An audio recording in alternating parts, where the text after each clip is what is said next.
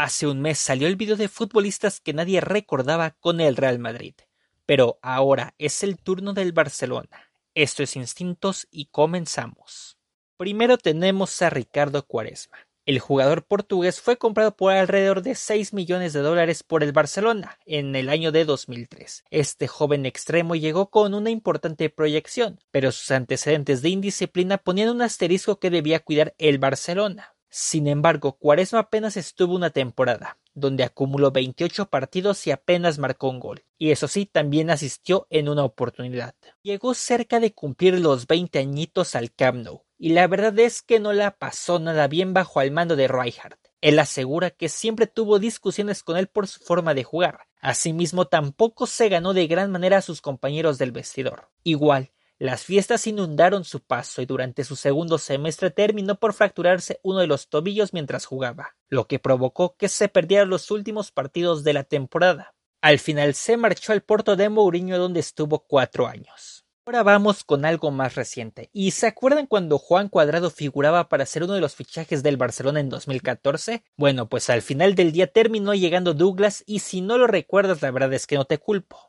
Con un contrato hasta 2019, este lateral derecho llegó por 4 millones de euros. ¿Pero qué creen? únicamente participó en ocho partidos con los Blaugranas, donde apenas pisó el campo en menos de 400 minutos. Todo eso en un par de temporadas, y la verdad es que rara vez terminaba siendo convocado, por lo que al final la directiva prefirió prestarlo por varios equipos. Y este fichaje que sorprendió a todos los aficionados del Barça terminó por ser un auténtico fiasco, y ahora se encuentra en el Besiktas de Turquía otro lado, muchos aficionados ubican al portero español Pepe Reina, pero quizá no todos saben que este jugador estuvo en el Barcelona. De hecho, este club fue donde debutó. Llegó a la entidad desde los 13 años y debutó hasta los 18. Sin embargo, apenas se quedó en el primer equipo por dos temporadas. Reina fue perdiendo protagonismo después de que los culés se hicieran con el paraguayo Roberto Bonano en 2001, y al final, el arquero únicamente pudo disputar 49 encuentros, eso sí, se dio el lujo de atajar en cuatro cotejos de la Champions League. Después de su estadía decidió partir hacia el Villarreal. Ahora es el turno de hablar de Juan Pablo Sorín. Este afamado zaguero también tuvo paso por el Barcelona, pero apenas logró estar media temporada. El argentino recién terminaba su préstamo con la Lazio, cuando el Cruzeiro llegó a un acuerdo con los blaugranas para enviarlo a una breve aventura. El lateral, en su corta estadía, disputó la mayoría de los encuentros de la segunda vuelta de la liga. En total jugó 15 partidos, y en su última presentación se dio el lujo de marcar un gol de cabeza contra el Celta de Vigo. También recibió tres tarjetas amarillas.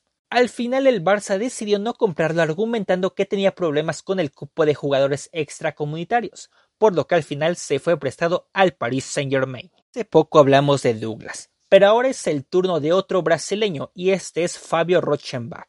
El mediocampista llegó con menos de 20 años de edad a la entidad blaugrana. Se pensaba que podía ser el gran director de orquesta para 2001. Sin embargo, demostró ser todo lo contrario. Era un tronco que prefería repartir patadas. Este jugador, que llegó a cambio de 9 millones de euros proveniente del Inter de Porto Alegre, lejos de ser el sucesor de Guardiola, terminó siendo uno de los más caóticos del equipo. Tras dos años dejó una marca de 68 encuentros con tres goles, aunque la mayoría de las ocasiones ni siquiera era convocado. Al final este futbolista se terminó yendo prestado al Sporting de Lisboa y al Middlesbrough, quien fue el equipo que finalmente lo compró por millón y medio de euros. Este negocio no le resultó tan bien al Barcelona. Otro de los jugadores que tuvieron un paso gris y que tal vez varios ya han olvidado es Maxi López. Bueno, este delantero fue firmado por el Barça a principios de 2005 como un fichaje emergente que podía anotar algunos goles. Sin embargo, en su año y medio apenas consiguió meter un par de dianas, donde tuvo menos de 590 minutos. Si bien su adaptación dentro del vestidor no fue mala, el atacante se vio marginado por las lesiones y a su corta edad no pudo despegar. Al final, el atacante acabó migrando al Mallorca y jamás pudo volver al Barça porque se la pasaron prestándolo. Los culés pagaron en su momento 6 millones para ficharlo. Ahora toca el turno de una de las grandes joyas de los últimos años con el Barcelona, y el claro ejemplo de que en las temporadas de Guardiola también hubo marcados errores. Dimitro Chegrinsky llegó con los culés a mediados de 2009 gracias al pedido de Pep El ucraniano le costó en su momento al Barça 25 millones de euros que le pagaron al Shakhtar Donetsk. Sin embargo, su paso no fue para nada grandioso y aunque lo pintaban como el mejor defensor, apenas duró una temporada con el club donde jugó 14 partidos. Él argumentaba que le afectó de gran forma la cantidad de dinero que pagaron por él, ya que pusieron un enorme peso sobre su espalda. Desde luego que la afición lo abucheó y de tronco no lo bajaron. Tuvo el respaldo de Guardiola pero de poco sirvió y se lo acabaron revendiendo al Shakhtar, obviamente más barato. Por último vamos a tocar el tema de Julio César Romero este paraguayo llegó como un fichaje emergente durante la segunda vuelta de la temporada 88-89. Romerito venía como figura del Fluminense y para suplir la baja de José Mari Vaquero.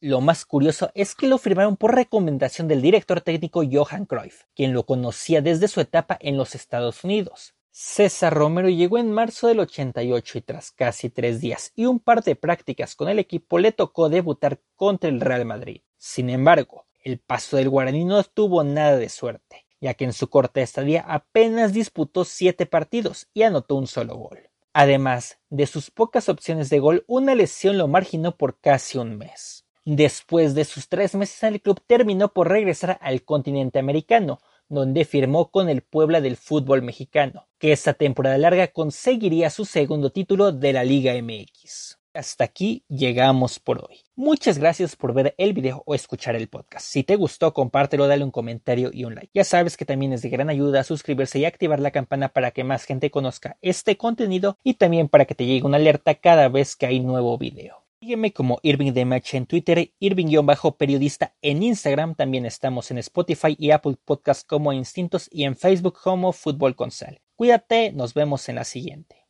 Bye.